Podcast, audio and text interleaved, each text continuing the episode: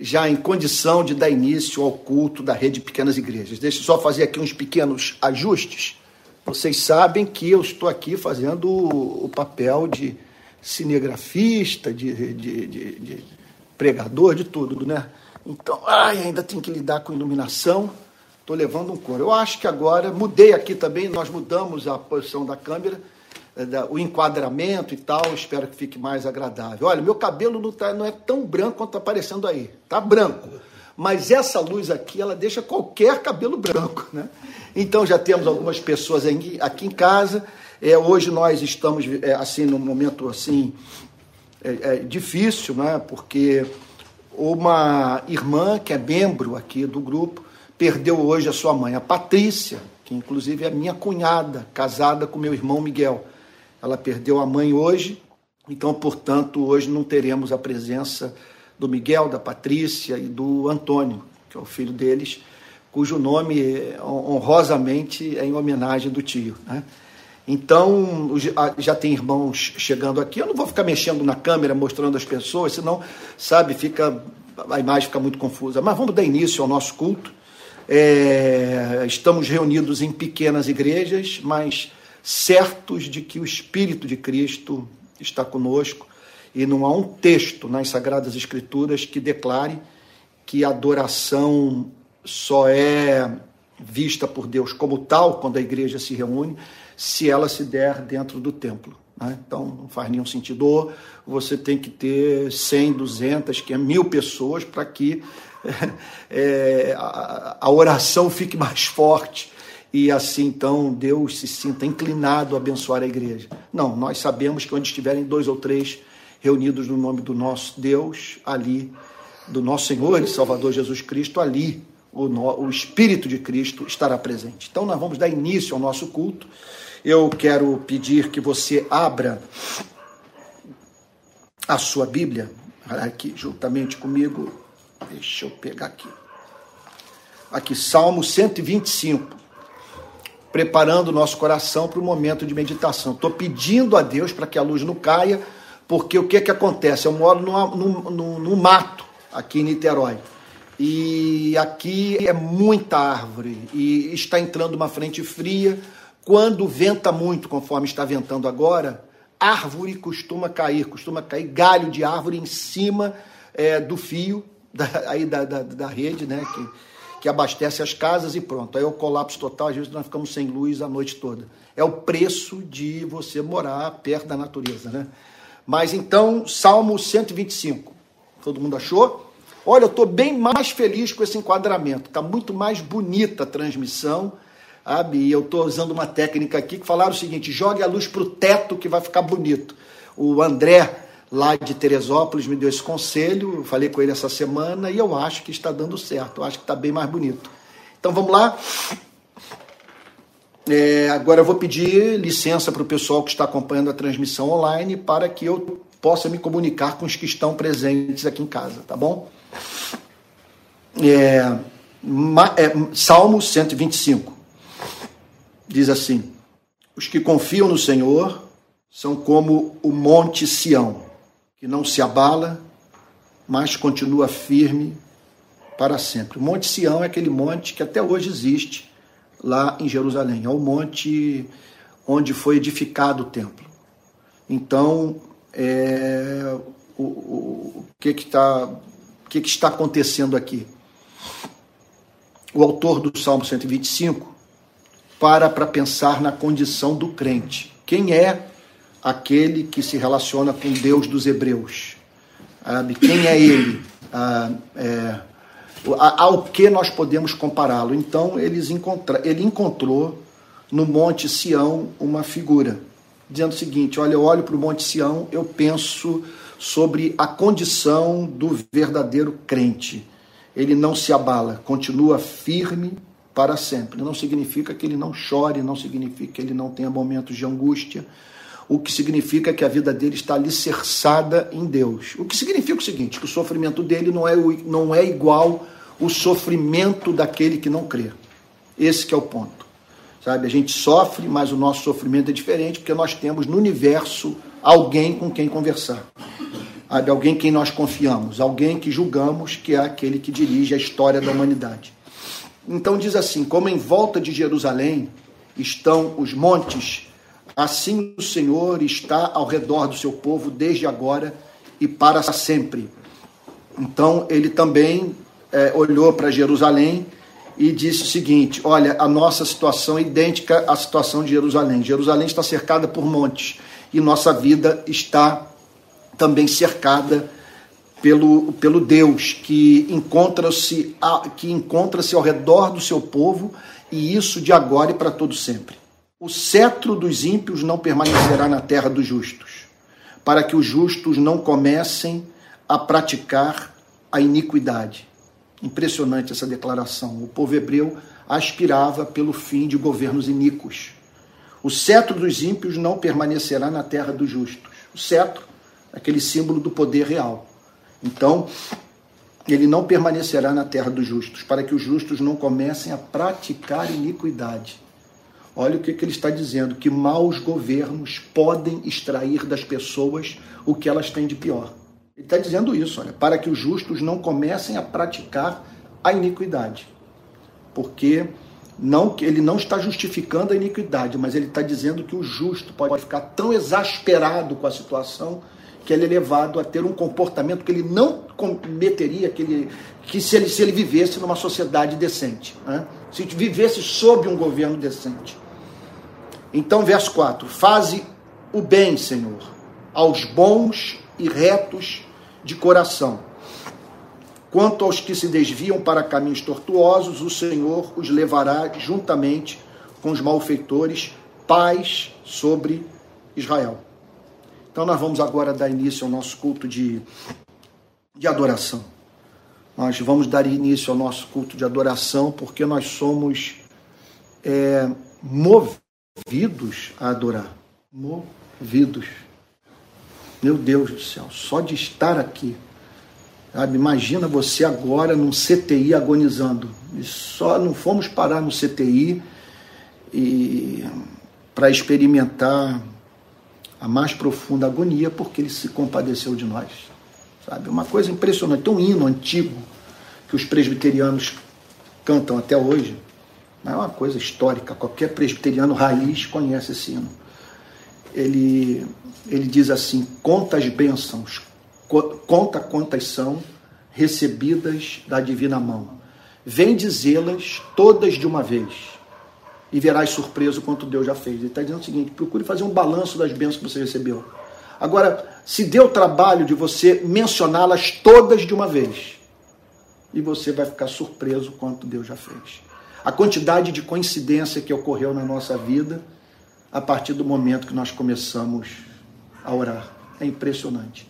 Olha, tem uma experiência que o Billy Graham fala, que eu diria que é a experiência da minha vida. O Billy Graham, numa entrevista que ele deu ao Larry King, lá da CNN, ele diz o seguinte: sempre que eu não oro, assim, né, durante o dia, eu passo por um revés espiritual. Eu levo uma rasteira do diabo e tal. E eu posso dizer que os melhores dias da minha vida são aqueles em que eu acordo de manhã cedo ou vou para a praia de Piratininga. Vocês vão me ver andando que nem um eremita ali na, na areia fofa, ou ando aqui pela região em comunhão com Deus, apresentando o meu dia. É impre... Olha, eu, eu é impressionante como que o dia flui.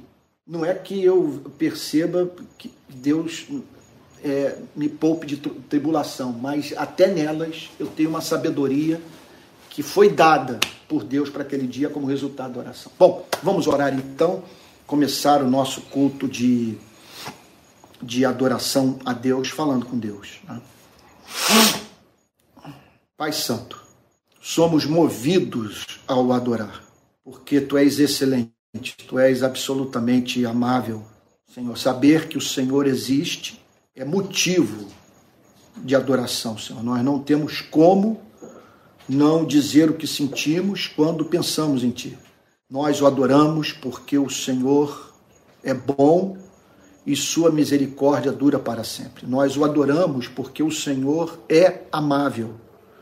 Nós o adoramos porque o Senhor corresponde exatamente ao ideal expresso pela palavra Deus. Quando falamos em Deus, falamos em autoexistência, falamos em imutabilidade, independência, infinidade, Senhor, mas falamos também em bondade, misericórdia, doçura, perdão, e quando juntamos todos esses atributos, Senhor, e os vemos, Senhor, é, presentes no seu ser, ó Deus, nós somos levados a adorar. Nós somos levados a prestar culto a Ti em espírito e verdade. Nós queremos nessa noite pedir perdão pelos nossos pecados, por aquilo que há na nossa vida e que não é condizente com o Evangelho. Senhor, nós passamos a crer em algumas coisas e deveríamos viver à altura delas, e contudo não vivemos. Nós estamos aqui para te pedir perdão. Quando nos comportamos como mimados, Senhor, quando queremos que o Senhor se converta a nós, quando não permitimos que o Senhor nos contrarie. Que o teu evangelho, Senhor, é, nos ensine aquilo de que discordamos, Senhor. Ó Deus, nós pedimos perdão. Pedimos perdão por toda falta de amor. Amor pelo Senhor, nosso Deus, amor pelos irmãos, amor por aqueles que não conhecem a Cristo. Senhor querido, nós queremos nessa noite agradecer a Ti pelas respostas às nossas orações, pelos livramentos de morte.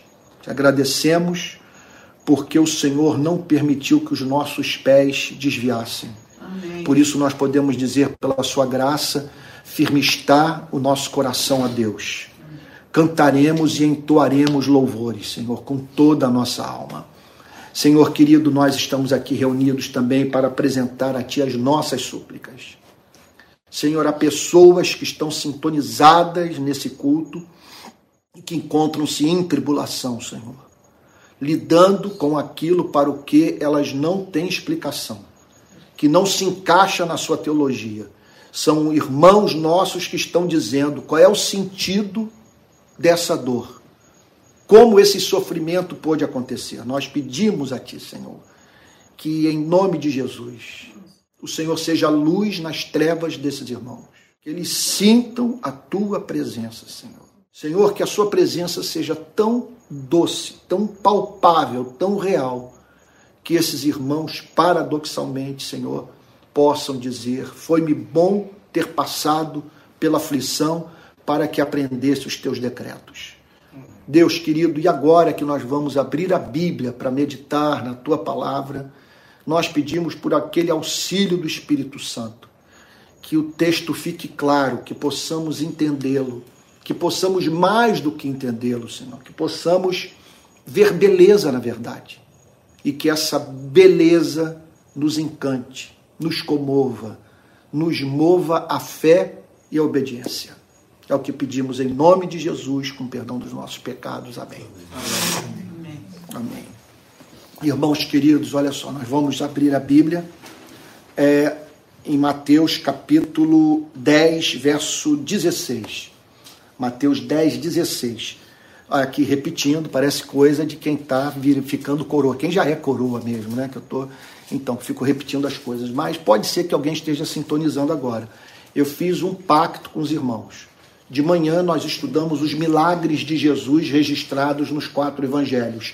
À noite, as metáforas e parábolas de Cristo. Onde eu encontro metáfora, eu paro. Tá bom? Então, estou passando um pente fino. Aliás, se eu pular alguma coisa aí, vocês me falem. Olha, Antônio, isso aqui é metáfora. E você pulou. Eu quero pegar tudo. E até de uma, de uma forma que vocês já possam saber o que, que eu vou falar no domingo que vem. Tá bom? Então, vamos lá. Nós vamos agora para uma outra metáfora. É uma metáfora impressionante. Olha o que, que diz o texto. Pode repetir? É, Mateus capítulo 10, versículo 16. Mateus 10, 16. Diz assim: Eis que eu os envio como ovelhas para o meio de lobos. Gente, não há nenhum, nenhum romantismo nessa passagem com relação à vida. Jesus está dizendo o seguinte: vamos lá, vamos tentar entender. Tá bom? Se alguém aqui não entendeu alguma coisa, fala comigo, pede para eu parar. O pessoal em casa vai ter paciência e vai entender. Sabe? Porque, na verdade, é isso. O culto em casa, ele tem uma vantagem em relação ao culto do templo, que é você poder interagir. Sabe, aliás, quando, as, quando nós tivermos câmeras aqui de melhor qualidade, que possam pegar a reunião, eu gostaria que a reunião fosse mais carismática, sabe, com o exercício dos dons espirituais, dos irmãos compartilhando estão sentindo, sabe, é, é, quer dizer, é, compartilhando a sua impressão sobre o texto, dizendo, Antônio, eu vi uma coisa conforme o reverendo Antônio Elias uma vez fez comigo. Eu, eu, eu, eu tinha pregado lá na igreja Betânia de Caraí um sermão sobre a tempestade no mar da Galileia. Eu vou pedir perdão a vocês que eu passei a semana inteira de cama e estou me recuperando agora. E aí então eu terminei o sermão sobre a tempestade no mar da Galileia. Meu sermão tinha cinco pontos. Aí o reverendo virou-se para mim no final do culto. No final do culto, pode deixar que a Jenny vai lá e pega a, a coisa. É, é, eu estou falando aqui com um membro da igreja que foi me oferecer água por causa da minha tosse, e aí pronto, houve um incidente aqui, a, a água caiu. Então, ao término da pregação, o reverendo virou-se para mim e disse assim: Filho, foi ótimo, foi tudo bem, tudo ótimo e tal a pregação, mas faltou você dizer uma coisa no seu sermão sobre a tempestade do mar da Galileia. Faltou você dizer para os irmãos que a tempestade vem, mas ela passa ela tem prazo de validade. Ela vem, você passa um perrengue, ele não usou a palavra perrengue, obviamente, não fazia parte do vocabulário dele, mas ele disse, mas ela vem, mas ela passa. Não é eterna, porque Deus é soberano. Bom, então vamos lá. Eis que os, os envio como ovelhas para o meio de lobos. Ele está falando da missão da igreja no mundo. Ele está dizendo o seguinte: eu não os atraí para mim, eu não formei através de vocês, portanto, obrigado. Aqui minha esposa fazia um trabalho de diaconisa. É, eu, veja só, eu não os chamei para formarem a igreja a fim de vocês se transformarem num grupo esotérico, numa comunidade assim secreta, sabe? Numa vocês então viverem isolados do mundo. Eu os envio. Eu os envio. Quer dizer, eu chamo para vocês saírem do lugar onde vocês se encontram para cumprirem uma missão. Agora, é importante que vocês saibam que nesse contato comigo a natureza de vocês mudou. Vocês passaram a ter natureza de ovelha. É isso que ele está dizendo. Vocês tiveram encontro comigo. E porque vocês tiveram encontro comigo, como é que eu poderia dizer? vocês se tornaram ingênuos aos olhos do mundo. E vocês desenvolveram valores, características, princípios que os tornaram vulneráveis à ação de pessoas perversas. O que ele está dizendo é o seguinte: vocês vão olhar para uma pessoa, vão ver algo no comportamento dela e por amor vão dizer o seguinte: eu não vou julgá-la por esse pior momento. Eu vou dar uma chance. Eu vou fazer aquilo que os antigos chamavam de juízo, juízo caritativo. O que é o juízo caritativo? Eu olho para uma pessoa, mas eu vejo a falha moral dela, o tropeço que ela cometeu, como um ponto isolado. Eu digo o seguinte: isso não depõe contra o todo. Uhum. Só que o seu amigo não, não cristão, sagaz, e isso pode acontecer, ele percebe a malandragem. Ele diz o seguinte: olha, o, o crente ali não está percebendo o que, que o sujeito está querendo fazer com ele. Ele é um canalha. É um canalha, e o que ele acabou de fazer é a pura manifestação da canalice dele. E muitas vezes é o que ocorre, e os nossos olhos são tornados cegos pelo temor de julgar, pelo desejo de você não condenar uma pessoa pelo seu pior momento, ovelha para o meio de lobo. O que é ovelha? O que é ovelha? Significa o seguinte: está aqui o Fabiano. Você vai abrir a porta da sua casa para mim. Estou aqui com os irmãos na fé, então estou me dirigindo aos irmãos que estão presentes aqui em casa. Você vai abrir a porta da sua casa para mim, mas você vai receber uma ovelha, porque eu não vou causar dano para sua família. Eu sou uma pessoa inofensiva na sua vida. Eu não quero, eu não desejo nada, eu só quero, eu, eu estou na sua casa para viabilizar sua vida. Eu não quero usá-lo, eu não quero explorá-lo. Você é meu irmão. Você é ovelha. O que Jesus está dizendo é o seguinte: vocês no contato comigo foram transformados em ovelhas. Ninguém precisa de documento seu assinado, nada, porque vocês têm palavra. E vocês têm uma tendência também a isso. As virtudes de vocês podem expor suas vidas a danos. E o que, você, o que vocês precisam saber é que eu os envio como ovelhas para o meio de lobos. Impressionante o que ele está dizendo. Não há nenhum romantismo. Eu vou dizer uma coisa para vocês. Vai trabalhar com pobre julgando que você que os pobres são humildes, que os pobres são misericordiosos, que os pobres... você vai ver o pobre oprimindo o pobre. Você vai ver que o ser humano é caído to... e manifesta os traços da queda em todas as classes sociais. E o que ele está dizendo é o seguinte: para onde você for enviado para cumprir a missão da igreja do mundo, você estará como ovelha no meio de lobos. E o impressionante que a missão é para você salvar o lobo. O chamado é para você não, não, não se transformar em lobo. O que ele está dizendo é o seguinte: vocês, apesar de tudo, têm que manter a sua identidade. E entenderem o seguinte: vocês, me perdoe aqui usar o português popular da rua, vocês vão dançar. Vocês vão ser traídos, vocês vão ser enganados. Eu, te, eu tenho um histórico na minha vida de traição. Eu tenho um histórico de gente me passar para trás, dentro e fora da igreja, de gente não cumprir palavra. Um histórico.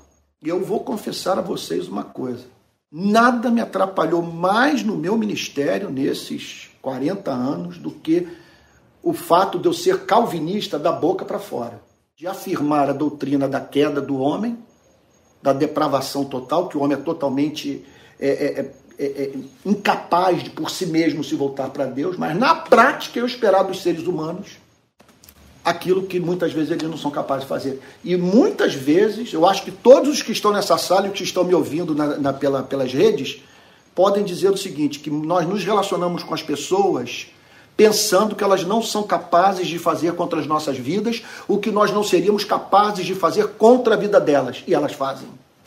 Então, o que Jesus está dizendo é o seguinte: você está apanhando da vida, no seu na, na, no cumprimento da sua missão, você está levando rasteira, está sendo enganado, pessoas estão passando para trás, você está hoje com dúvidas com relação à natureza humana, chegando ao ponto de dizer que a conversão é um milagre, mas você é um milagre que você não vê acontecer por aí. Eu me lembro de um teólogo canade... um teólogo australiano que ficou hospedado na nossa casa quando nós morávamos em Caraí, que ele disse o seguinte: Eu creio na doutrina da regeneração, mas quão poucas evidências eu vejo dela. Né? Então, eis que eu os envio como ovelhas para o meio de lobos. Esse é um fato. Você tem que ir não adianta voltar atrás, e são essas as pessoas que você tem que amar, tem que servir, mas esse é um fato. Aí fica essa pergunta: ovelha no meio de lobo. Eu estou sendo enviado para conviver com os lobos. E aí o que, que me cabe fazer? O que, sabe, que medidas eu preciso tomar uma vez que esse é o meu chamado? O meu chamado é para amar os lobos é para fazer com que o lobo em contato comigo se transforme em ovelha. Então, diz o Senhor Jesus. Portanto, olha só, eu gosto muito dessas conjunções. Esse portanto, o segredo da vida cristã é você nunca pular um portanto na Bíblia, porque o portanto mostra que o cristianismo pede para a gente usar o cérebro. Você pensar. Ele faz uma declaração. Eu, eu os envio para como ovelhas por meio de lobos. Como isso é um fato da vida, não sejam ingênuos, não sejam ingênuos. E outra coisa, vocês vão viver a experiência da falsa conversão, da pessoa que vai se aproximar, vai ser batizada, você vai fazer o casamento dela, você vai cuidar dela e ela vai se voltar contra você. Então, ele diz o seguinte: portanto, como a vida é assim, sejam prudentes como as serpentes. O que, que ele está dizendo? Está dizendo o seguinte: eu não os chamei para vocês serem ingênuos para vocês serem tolos, para vocês não usarem os cérebros. Vocês vão ter que criar estratégia. Astutos. É. Eis que, como? É, sejam astutos. Como as serpentes. É, é isso. É. Na, na minha tradução, tá aí está astuto, na de vocês? Tá prudente. Hã? Prudente. Tá prudente. Prudente, a minha também está prudente. É, mas a, a, ideia é essa, né? É, sejam prudentes como as serpentes. Ele está dizendo o seguinte: olha, olha que coisa, ele não está dizendo para você virar serpente, sair picando todo mundo, envenenando a vida das pessoas, não está dizendo isso. Não está dizendo para você. Aí seria a briga do lobo com a serpente, né? Ele não está dizendo isso. A igreja serpente se voltando contra o mundo, porque você vê isso hoje, gente, no meio evangélico. Quando você vê nessas eleições o comportamento dos evangélicos, é uma coisa impressionante, é comportamento de lobo e de serpente. Você diz, cara, esse sujeito, a forma dele atuar, cara, isso é um malandro. Isso é um malandro. E o pior de tudo, com essa linguagem melosa, usando o vocabulário bíblico, mas não vale nada. Pois bem, o Senhor Jesus está dizendo o seguinte: que nós devemos aprender uma coisa com as serpentes, que é uma característica das serpentes que nós deveríamos incorporar nas nossas vidas. Eu vejo isso aqui no condomínio onde eu moro. O que, é que eu observo aqui? Aqui tem vários casos de jardineiro que foram, jardineiros que foram picados por cobra. Esses dias a minha mulher também já matou duas cobras aqui. Desceu do nosso quarto, foi lá, matou a cobra, nem me acordou. nem me acordou. Matou uma vez uma jiboia, né, Adri? É, tá, não sabia que ela era jiboia. É, não sabia que era jiboia. Tô aqui incriminando minha mulher, mas não sabe. À noite aparece uma cobra na sua cara. Ela tá, tá? cachorro. É, e tal. Mas tem, mas o, o fato é o seguinte, que aqui tem cobra coral e tem Jararaca. e tem jararaca. E nós temos caso aqui de jardineiro ser picado por jararaca, por cobra coral e pelo hospital aqui municipal, o universitário Antônio Pedro, já com o braço e com a perna totalmente ali comprometido, ficar, ficar no CTI três dias e tal. Mas a gente não vê essas cobras dando mole. Você não vê ela por aí pelo terreno. Né? E tal. Então, que, como é que acontece muitas vezes? Eles vão cortar a era. Vão colocar a, a mão na era, aí, no trabalho dele de jardineiro, e a cobra vai lá e pica. Esses dias um falou que foi assim, estava mexendo na era, a veia pegou no dedo. No dedo.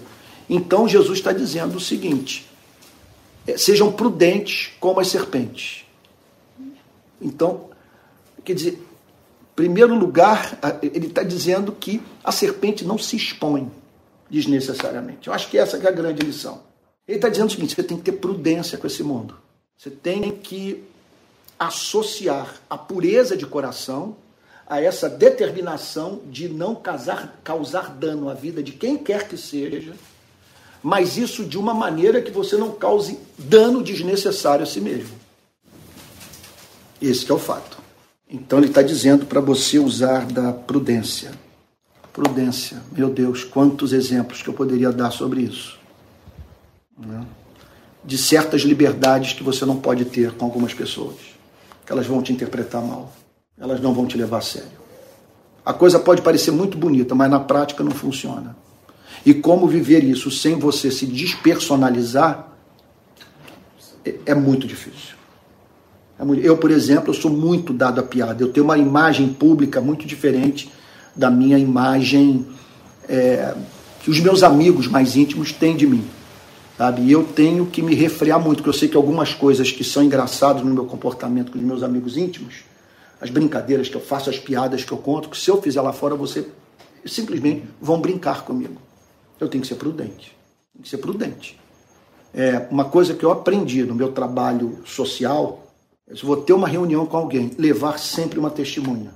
Para não ficar a palavra de um contra a minha palavra. Eu preciso ter alguém do meu lado. Sabe? Entre tantas outras medidas mais.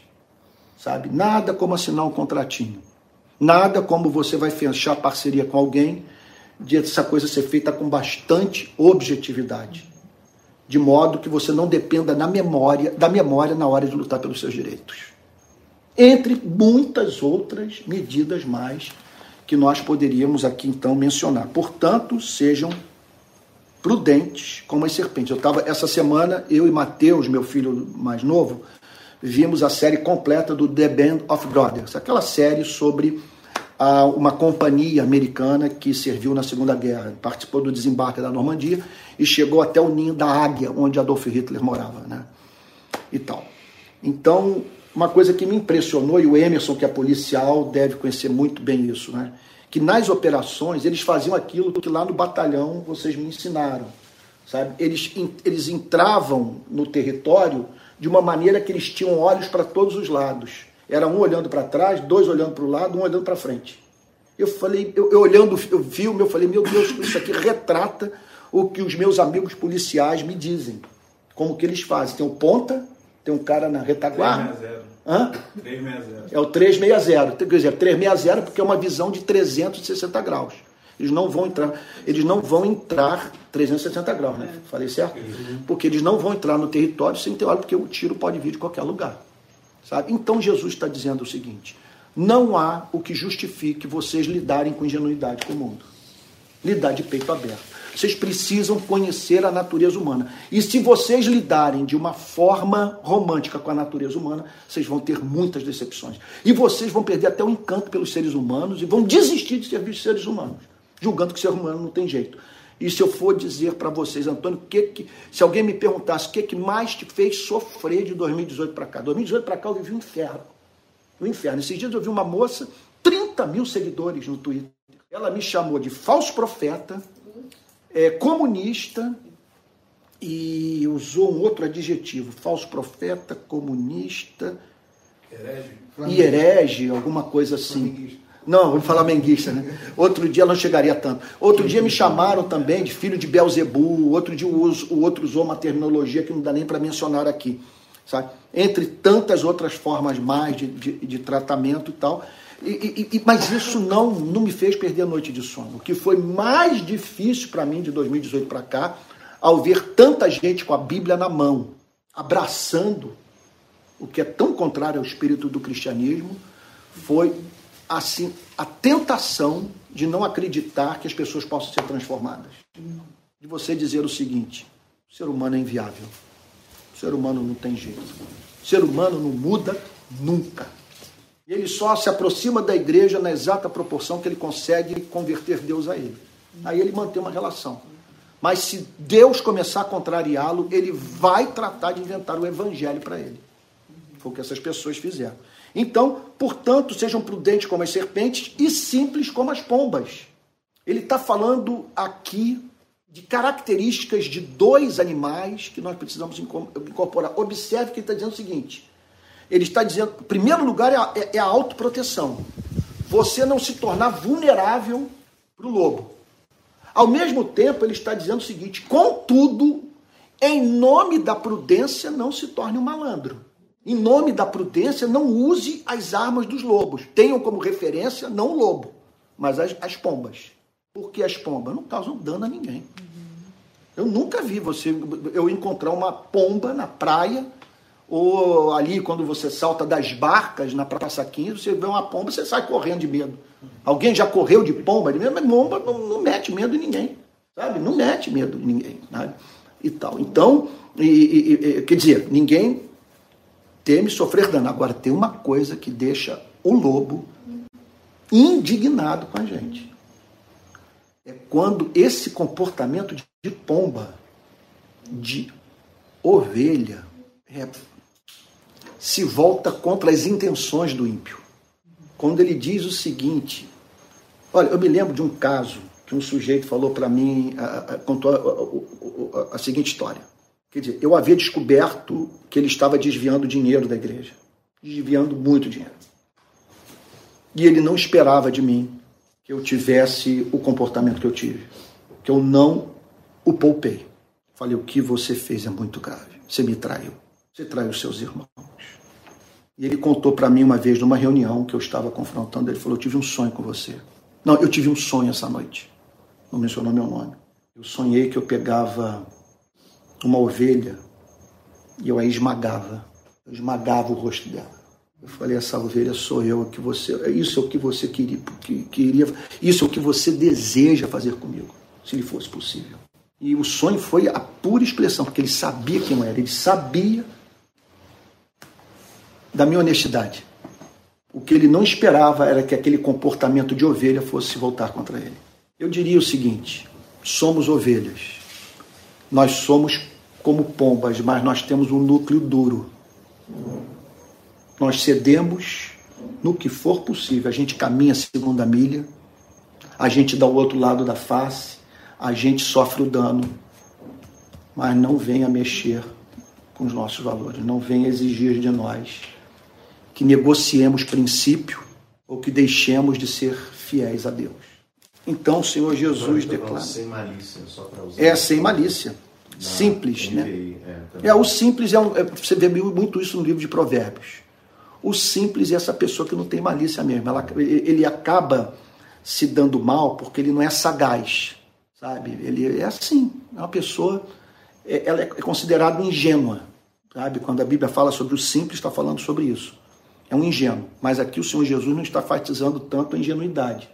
Ele está enfatizando o, o- o- assim, o fato de o comportamento do crente ser a, a reprodução da vida da pomba, que, que não é uma ameaça para ninguém. O sujeito sabe que está lidando com alguém que não vai usar contra ele as armas que ele usa contra a vida do cristão. Ele é capaz de mentir, mas o cristão não vai mentir. Não vai negociar valores. Então, porque ele não acredita que os fins justifiquem os meios. Aí, agora a bomba atômica. Olha que declaração de Cristo, gente, de um realismo, de um realismo impressionante. Tenham cuidado com os homens. Como é que vocês interpretam isso? Como é que você está, você que está em casa interpreta uma declaração como essa? Tenham cuidado com os homens. Em algumas traduções, acautelai-vos dos homens, não é? Sim. acautelai-vos dos homens. Tenham cuidado. A- minha Bíblia, eu acho que a tradução é mais é mais moderna, né? Tenham cuidado dos homens, acautelai-vos dos homens. Ele está dizendo o seguinte: não lide de peito aberto. Não espere o melhor, é, assim, não, não seja tolo. Ele está dizendo o seguinte: é que a igreja cumpra o seu chamado sem nenhum romantismo. Na verdade é o seguinte: vamos resumir tudo numa declaração. Saiba que você está lidando com seres caídos. Acautelai-vos dos homens é isso. Você está lidando com seres caídos. Os seres humanos não são propensos ao perdão. Os seres humanos são, por natureza, egoístas. Está aí Freud dizendo, Freud. Estava lendo ano passado, retrasado, o mal-estar na civilização. Freud diz, faz uma crítica ao comunismo. Ele diz o seguinte: olha, eu não tenho condição, eu não tenho formação acadêmica, no preparo intelectual para dizer que o comunismo vai melhorar a economia de uma nação. O que eu posso dizer é que, a partir das minhas experiências clínicas, o comunismo está sentado sobre bases totalmente insuficientes. A ideia de que você vai acabar com os conflitos entre os homens quando terminar com a luta de classes. Se elimina a luta de classe, você tem uma sociedade que não está dividida em classes sociais, você acaba com essa relação patrão-empregado, acaba com o próprio Estado, que a meta de Karl Marx é você não ter, é você não ter patrão, empregado e você não ter Estado. Ele é super, essa história de que, que os comunistas estão, estão querendo Estado totalitário, a meta do comunismo é não ter Estado. Porque você não vai precisar dele, você não vai precisar de uma instituição, segundo Karl Marx, para trabalhar para o rico, para defender os interesses dos detentores do poder econômico e tal. né? E aí Freud diz o seguinte: minha, minha experiência clínica, isso, isso é um devaneio, um devaneio, porque no meu contato com os meus pacientes, não há nada mais certo de se afirmar de que o ser humano é egoísta. Que não há nada que o ser humano mais queira do que a sua felicidade. Na minha experiência como pastor, eu nunca vi um pai e uma mãe ficarem do lado da verdade contra um filho. Vínculo de sangue relativiza qualquer valor. E nós estamos vendo agora, na- nas eleições. Olhem para essas eleições. Como que você pode olhar, você vê esse problema no petismo e no bolsonarismo. Só que no bolsonarismo é pega quase que todo mundo. Você tem um candidato que você escolheu, que você o tem como salvador da pátria, como a resposta de Cristo para os problemas da nação, e pronto, você não admite que o seu candidato seja criticado. Ele não tem erro. Ele não peca. Então, terminam quatro anos de mandato do Bolsonaro, ele não pecou, é um santo, tem que ser canonizado. Como explicar uma coisa como essa? Como explicar essa distopia que se chama? Só tem, só, tem, só tem uma explicação. É, A verdade, eu- eu- o ser humano não tolera que a verdade fique contra ele. Por isso que sabe, quem pensa que a verdadeira terapia, a verdadeira psicanálise é uma experiência tranquila, Madruga que está aí, né? Tá, posso falar aqui? Ah, não, né? Puxa vida, estou expondo a vida do meu irmão. Tá? Também, eu acho isso sensacional. É, eu gostaria de ter tempo para fazer. E, e o, esse contato com a boa terapia significa simplesmente você descobrir verdades sobre sua vida que são muito humilhantes. É choro. É o terapeuta deixar você se ver e você fala, cara, eu não sabia que era isso. Sabe? Então, o ser humano não gosta. De... E aí Jesus diz: tenham cuidado com os homens. Tenham cuidado com os homens. Porque eles os entregarão aos tribunais. Eles vão denunciar vocês. Eles vão chamar vocês de comunistas. Vão dizer que vocês são comunistas, que vocês estão ligados a. Hoje, hoje de manhã eu acordei assim meio. Falei, ah, quer saber? Eu botei assim no Twitter. Hoje eu prego às 10 e às 18 horas. Vai ser uma aula de comunismo. Sabe? Eu vou, o tema da minha pregação ness, nesses dois cultos será como espalhar o comunismo pelo planeta e que todos saibam que eu sou patrocinado pelo governo da Coreia do Norte, pela Folha Operária e pelo movimento Viva, Viva Engels. Todo mundo chorando de rir nas redes sociais. Foi assim meio que um desabafo, que é, é muito chato, é um pessoal muito chato, muito chato. Então, tenham cuidado com os homens, porque eles os entregarão aos tribunais. Eles vão, eles não vão poder matá-los muitas vezes, não terão essa autoridade e serão prudentes o suficiente para não se voltarem contra a vida de vocês. Mas eles não, não verão problema em entregá-los para os tribunais, para que vocês sejam mortos, para que vocês sejam julgados, condenados, mediante a apresentação de denúncias falsas. Tenham cuidado com os homens, porque eles os entregarão aos tribunais. Aos tribunais. Então, crente que vota em candidato político que flerta com ditadura militar, com totalitarismo, é um idiota. Porque se o tribunal for um tribunal que não está sujeito a quem quer que seja, nenhuma instituição, não for fiscalizado, se nós vivermos numa sociedade que não, que não tem quem vigia os vigias, nós estamos perdidos. Perdidos. Se esse tribunal estiver fazendo o jogo dos lobos, acabou nossas vidas. Então a igreja, é interessante o que Jesus está dizendo aqui. Olha aí. Ele está dizendo é o seguinte: vocês são uma minoria, e uma minoria que será entregue aos tribunais. Olha que, que, que declaração impressionante.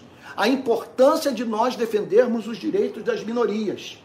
Houve um período que nós fomos minoria, e éramos entregues aos tribunais e mortos.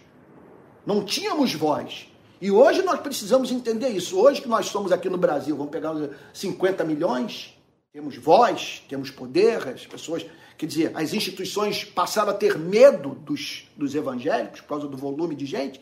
Então nós precisamos entender uma coisa: se não defendemos os direitos das minorias, um dia nós podemos voltar à condição de minoria. E aí não teremos quem nos defenda. Então, tenham cuidado com os homens, porque eles os entregarão nos tribunais e os, e os açoitarão aonde? Em que, onde? No interior das instituições religiosas. Os maiores açoites, os maiores suplícios, os maiores golpes que serão desferidos contra a vida de vocês ocorrerão no interior das instituições religiosas, é o que ele está dizendo. Os maiores inimigos de vocês serão os de dentro, serão os detentores do poder religioso. Então é o seguinte: se a coisa está sendo difícil para você, está sendo difícil para mim, você que está nos ouvindo em casa, vou usar aqui o português da rua, nós não fomos enganados. Jesus falou que seria assim. Seria assim. Nós não podemos partir para o campo missionário com uma visão romântica da natureza humana.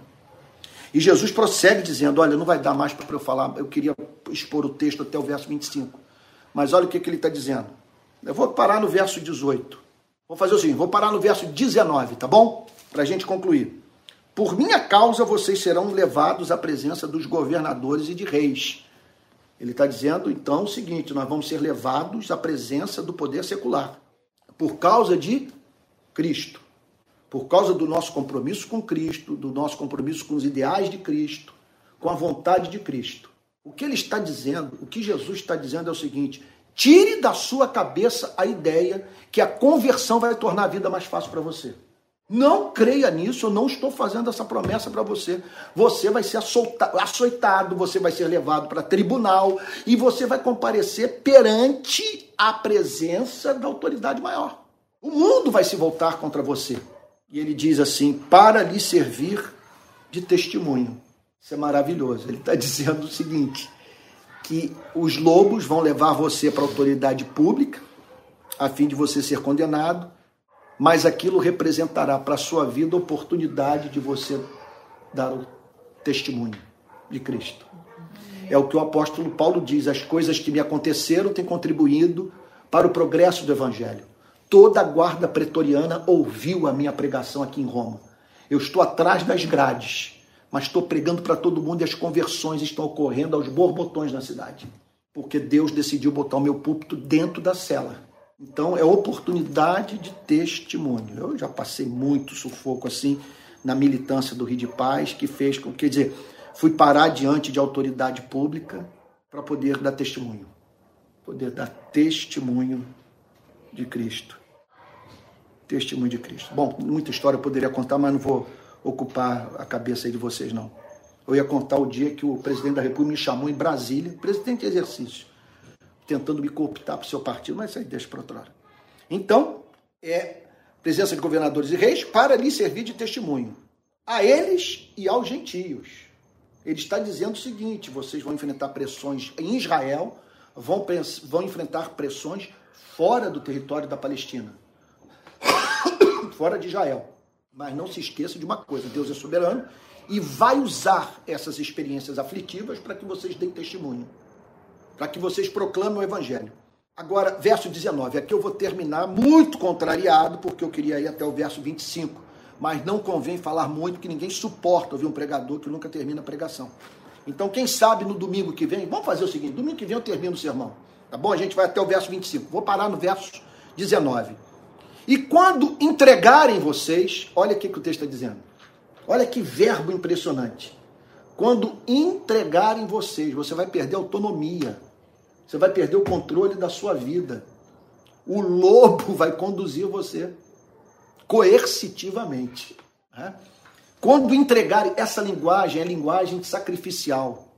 Quando entregarem vocês como se entrega uma ovelha para um sacrifício. Quando entregarem vocês, aí pode acontecer uma a gente ter uma preocupação.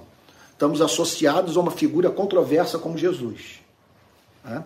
Então você vê, Buda, estou aqui menosprezando é, essa, né, o budismo, essa religião oriental. Eu nunca vi gente odiar Buda, expressar ódio por Buda.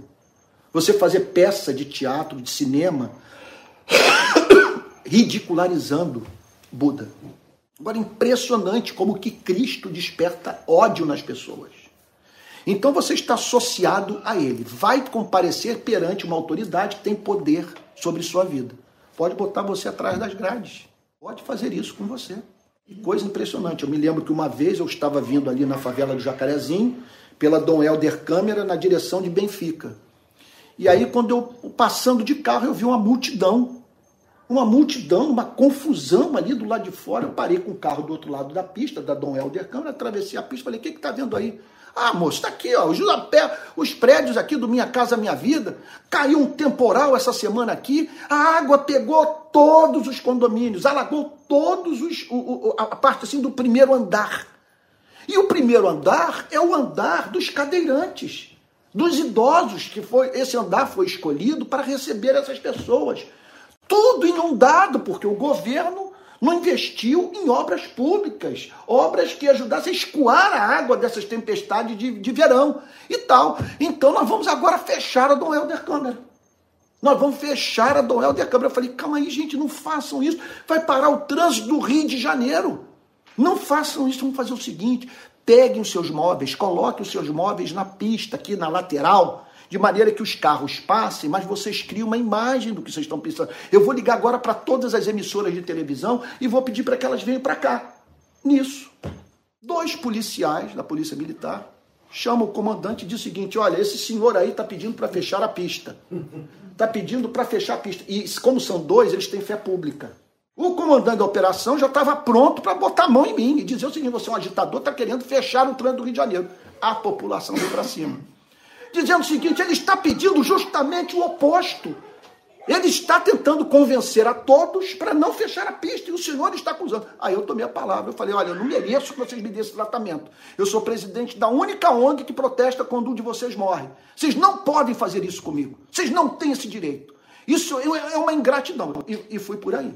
Então, então é, você vê a importância de você é, é, ser prudente como as serpentes. Então, nessas horas em que você será entregue, em que você, em que nós somos entregues, pode surgir a, a preocupação, a seguinte preocupação: e agora? Como dar testemunho de Cristo diante de uma situação tão aflitiva? Sabe? O que eu falar vai ser mal interpretado e vai ser usado contra mim. E aí Jesus apresenta a promessa das promessas. Ele diz assim: Não se preocupem quanto a como ou o que irão falar. Que essa não seja a preocupação de vocês. Quanto ao modo e o conteúdo do que vocês vão dizer porque naquela hora lhes será concedido o que vocês dirão. Essa é uma promessa. Ele está dizendo o seguinte: eu não vou poupá-los de problema.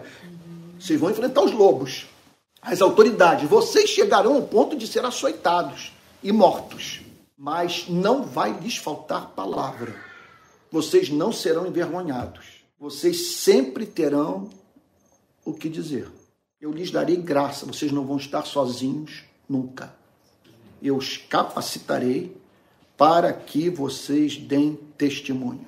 E assim a nossa fé chegou até aqui. O que significa o seguinte? Que o cristianismo ele depende de uma virtude que é a virtude que faz com que todas as demais virtudes permaneçam de pé na hora da prova, que é a coragem.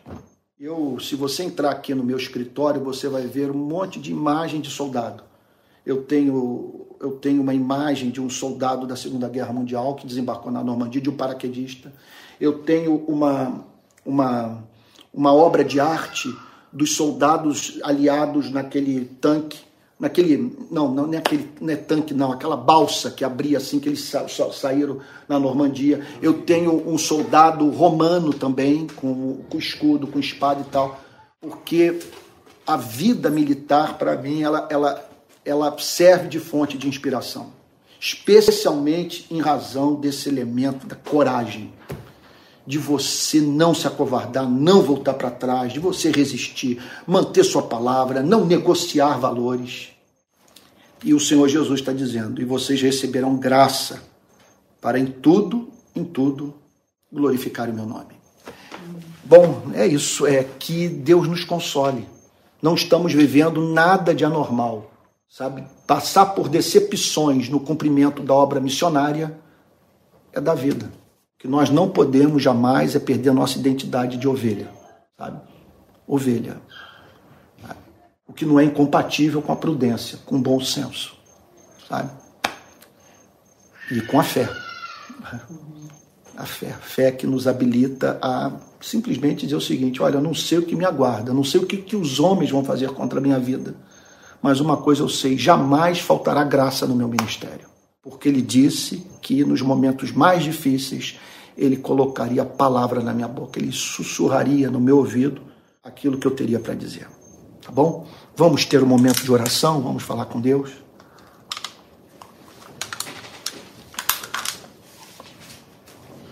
É, eu vou pedir para o Madruga. Madruga, você pode vir para cá para o pessoal ouvir sua oração? Talvez pegar uma cadeira dessa, colocar aqui do meu lado. Eu estou chamando aqui o nosso artista plástico, grande artista, para orar por nós. Pronto, eu estou trazendo ele aqui. Ele vai orar agora com base na pregação, com base no texto que nós acabamos de examinar. Graças a Deus, milhares de pessoas nos acompanhando. Hoje, de 4 a 5 mil pessoas participaram do nosso culto de manhã. Então, louvado seja o nome do Senhor por isso. Vamos agora orar. Jesus amado, a gente é, fica constrangido, Pai, dentro da tua dentro ouvindo a tua palavra, com tanto amor, com tanto cuidado, Amém, Senhor, pelas nossas vidas. e te pedimos, Senhor, que ela cale fundo os nossos Amém, corações, Senhor, para que a gente possa agir exatamente assim, do jeitinho mesmo que você diz, Senhor, que você espera da gente, Pai. Que nos momentos difíceis, Senhor, a gente pode, possa ter essa essa esperteza, Senhor, essa sabedoria, esse cuidado, Senhor, da serpente, mas Amém, que Senhor. sejamos mansos, Senhor, como a pomba, Jesus. Amém, Nós Jesus. pedimos, Senhor, que a nossa vida possa dar testemunho, Pai, da tua grandeza, Pai, de Amém. tudo aquilo que tu determinaste para nossas vidas, Senhor. A gente sabe que somos falhos, Senhor, pecadores, Senhor. Amém, Mas, no Jesus. entanto, Senhor, tu nos separaste, Senhor, para essa vida contigo, Senhor. E a gente quer a cada dia, Jesus, eh, andar em direção a Ti nesse sentido. Amém, Jesus. Que a gente possa viver realmente o verdadeiro Evangelho, Senhor. Amém, Nós Jesus. sabemos, ó Pai, que as tentações são muitas, Senhor, mas não nos deixe, Senhor, contaminar pelo ódio dessa geração, Jesus. Dá-nos, Senhor, assim, amor, Senhor, Amém, mesmo Jesus. pelos nossos inimigos. Amém, Senhor. Jesus. Que isso não seja só uma, uma frase Amém, feita, Jesus. que isso não seja apenas um, um desejo, Senhor, assim, eh, de puritanismo, mas que seja algo real Amém, nas nossas vidas, Senhor. Queremos realmente amar os nossos inimigos, Senhor, assim Amém. como Tu nos ensinaste, Senhor. Amém. Nós queremos colocar diante de Ti, Senhor, as pessoas também que nesse momento têm dificuldades, Senhor, de- dificuldades de saúde, Senhor. Sim, meu Deus. Te pedimos, Senhor, que Teu Espírito Santo venha consolar toda a casa da Patrícia, Senhor, em relação à perda da sua mãezinha, Senhor. Amém, Jesus. Pedimos que Tu visites o nosso irmão Alex, Alex, também, Senhor. Amém, naquele leito do Jesus. hospital ali, Amém, Jesus. Jesus. E que Tu visites agora, Senhor, cada um aqui, Senhor, com as necessidades, Senhor, com aquilo que nós precisamos ver acontecer, mas que seja feito através de Ti, Senhor. Amém. Cumpra a Tua vontade nas nossas vidas, Senhor. Amém. Não olhe para nossas falhas, Senhor, mas assim,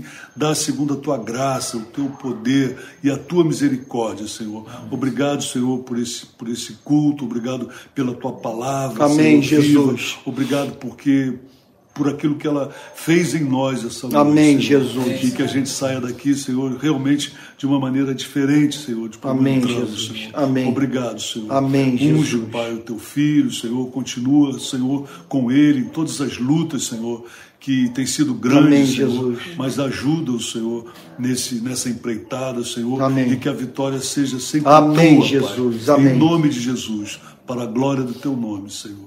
Amém, Jesus. Amém, Jesus. Amém. Amém. Irmãos queridos, estamos chegando ao final do nosso culto de adoração, graças a Deus, por pessoas do país inteiro conectadas. Eu, eu, eu nunca alcancei tanta gente num culto como tenho alcançado nesses dias com essas transmissões. Graças a Deus. Olha, eu quero dirigir, eu peço que você não se desconecte, porque eu tenho muita coisa importante para dizer. Primeiro, eu quero me dirigir ao pessoal do Rio de Janeiro pessoal que esperava que nós nos encontrássemos hoje de manhã. Nós não tivemos o culto presencial hoje de manhã no centro da cidade, porque eu havia caído de cama durante a semana. Quando lá por volta de quinta-feira eu estava tão mal que eu não podia imaginar que pudesse estar bem de saúde no domingo. Então eu, eu, eu pedi para o Emerson, que é um membro da nossa igreja, falei, Emerson, cancela o encontro lá no centro e tal, porque eu acho que eu não vou ter saúde. Pela infinita bondade de Deus, eu fiz o teste da Covid na sexta-feira, deu negativo, mais uma vez a bola bate na minha trave e não entra. E, e pronto, e aí quando chegou ontem eu já estava me sentindo melhor, hoje tá- houve um avanço, continuo tossindo, com secreção, mas eu acho que já estou é, caminhando para a cura. Então, é, é, mas domingo que vem, tá tudo certo, nós vamos ter culto presencial de manhã, 10 horas, no centro do Rio. Mas eu continuo precisando de um lugar para nós congregarmos no centro. Apareceu um lugar na Barra da Tijuca, para a Barra da Tijuca eu não vou. Então nós estamos precisando de um local no centro do Rio. É, eu peço que todos se mobilizem para isso. Enquanto isso, quem quiser participar de um culto presencial dentro de um templo, eu estou pregando toda segunda-feira na Igreja Presbiteriana Betânia, 8 horas da noite, no bairro de São Francisco, em Niterói. Tá bom? Então, se você quer culto presencial num templo, eu estou ali. Só não abro mão é disso aqui. Hoje eu acredito nisso aqui mais do que em qualquer coisa. O culto da pequena igreja, as pessoas face a face, comunhão, sabe, os membros com sua identidade reconhecida e tal, uma coisa mais orgânica e o menos institucional possível. tá bom? Olha, quero também dizer que daqui a pouco vai ter o debate aí dos candidatos à presidência da República. Vamos orar para que o debate ajude o povo brasileiro a escolher é, com inteligência, com, com, por que não dizer, com santo temor, com base nas evidências né, desses debates, que virão à tona nesses debates, sabe, o, o, o, o presidente da República. Olha, essa semana, 30 de agosto, terça-feira, 5 horas da tarde, estarão abertas as inscrições para o meu curso sobre cristianismo e política. Eu prometo que você vai passar a entender melhor sabe, algumas das ideologias mais importantes é, do nosso século. Sabe? Quer dizer, você pega aí o século XIX para cá, estou falando do comunismo, do socialismo, da social-democracia, do fascismo, do nazismo, uh, do liberalismo, do neoliberalismo. Então nós vamos ver essas ideologias à luz da Bíblia. Teve alguém que disse que vai ser uma aula de comunismo, né? uma brincadeira. Né? Então, é, é, é, então vou falar sobre essas ideologias e também dar ferramentas para que você possa militar nessa área. Sabe? Então vamos analisar 10 livros sobre política. E, tu, e, tudo muito eivado de teologia. Se você quiser entrar numa lista de espera, vai lá no meu Instagram, tem um link ali, clica naquele link e se inscreva. Você vai fazer parte da lista de espera e aí pronto, vai ser informado sobre as vagas e tal, o que, que o curso vai oferecer. Terça-feira agora, então, as inscrições estarão abertas, mas você já pode se inscrever nesse exato momento. É, eu não estou com o número aqui da nossa conta bancária, é, que agora nós, nós passamos a existir como pessoa jurídica, a rede de pequenas igrejas, e temos uma conta bancária. Ah, tá aí, o PP está botando, então você pode usar esse Pix aí, que está aí na tela, não sei se está aparecendo na, no Facebook, no, no YouTube está aparecendo. Se puderem botar no Facebook também, use esse Pix para contribuição. Se você não guardou agora, ao término dessa mensagem, eu vou inserir o número de Pix é, nos comentários do Facebook e do YouTube, tá bom? E assim você vai poder fazer a sua contribuição. Olha, hoje nós temos que pagar gente que já está trabalhando conosco, é, temos o compromisso de pagar o nosso tesoureiro, pagar o nosso contador, já temos gasto, e, e os recursos que aparecerem serão usados na manutenção do nosso trabalho e expansão dele, tá bom? É, também quero a todos dizer que nós nos reunimos todo domingo às 10 da manhã e às 18 horas. E segunda-feira eu prego às 20 horas na Igreja Betânia. Ah, e na quarta-feira nós temos uma, uma, uma, mensagem gravada que vai também, é, que, que, é, que é transmitida pelo meu canal de YouTube. Durante a semana eu produzo bastante, muitos vídeos, muitos áudios, tem também as redes de podcast, todas as mensagens vão parar nas redes de podcast. Então, o, é o, vamos lá, a, a, o da Apple, que eu não sei qual o nome, é Apple Music ou Apple. Bom, o da Apple, eu estou na Apple, estou na Amazon, estou no Spotify, uh, no SoundCloud, em vários. Eu só não me encontro no Deezer. Nos demais, em todos eu estou. E no Deezer porque eu não soube entrar até agora, tá bom? Então vai lá, porque às vezes teve gente que falou, Antônio, coloque sempre nas redes de áudio, porque isso me permite ouvir a pregação enquanto eu estou indo para o trabalho, tá bom? Ah, o que mais? Bom, eu acho que é isso. Ah, sim! Daqui a pouco eu vou inserir o nosso número, o nosso endereço de Telegram, porque a rede de pequenas igrejas tem um canal oficial de informação, que é o Telegram. É o nosso Telegram. Por que o Telegram? Porque o Telegram cabe mais gente do que o WhatsApp. Então, se você quer obter informações, as, as informações internas, aquilo que nós só comunicamos para dentro da rede de pequenas igrejas, se inscreva no nosso Telegram. Tá bom? É isso. Se pintar mais alguma coisa na minha cabeça, eu ponho nos comentários. Se você puder deixar uma palavra de encorajamento para nós no Facebook, no YouTube, isso vai ajudar. Porque é, não tem sido fácil os últimos dias. Precisamos aí de graça para viver. Vamos encerrar então o nosso culto recebendo a bênção apostólica. Ah, deixa eu falar mais uma coisa. Não tivemos música. Nada impede de você, agora que está reunido aí com seus amigos, com seus irmãos, de cantar uma canção cantar um hino ou dois, nada impede. Você está sentindo falta de oração, por que, que não faz agora isso? Terminou a pregação, os irmãos podem agora se reunir aí em oração e interceder uns pelos outros. Nada impede. Nós não tivemos hoje aqui o, o música porque o nosso pianista é, teve que se submeter a uma intervenção cirúrgica, o Alex, porque nós eu peço que todos orem, tá bom? É isso. Vamos receber a bênção apostólica. Que a graça do nosso Senhor e Salvador Jesus Cristo, o amor de Deus o Pai e as consolações do Espírito Santo sejam com cada um de vocês, desde agora e para todo sempre. Amém. Amém. Amém. Fiquem com Jesus. Ah, tem um monte de gente querendo saber sobre essa camisa aqui e tal. Tem um rapaz aí que eu não conheço que está fazendo essas camisas. Então você pode botar o personagem da história do cristianismo que você mais gosta.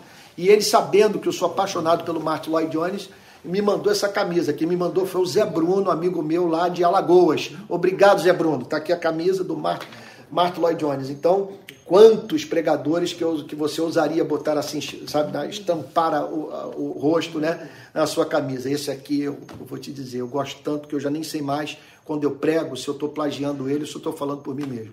Tá bom? Fiquem com Deus, gente. Uma boa noite. Ó, oh, não deixe também de fazer um lanchinho aí, não. Se tem um ranguinho aqui agora, vai ter um ranguinho. Aqui agora nós vamos comer uma comidinha, vai ter comunhão. E outra coisa, o Madruguinha aqui sugeriu também de nós participarmos é, do debate, assistirmos juntos e debatermos aqui entre nós. É, e então torcendo para. Bom, não vou falar mais nada, não, senão vou, vou me entregar. Tá bom?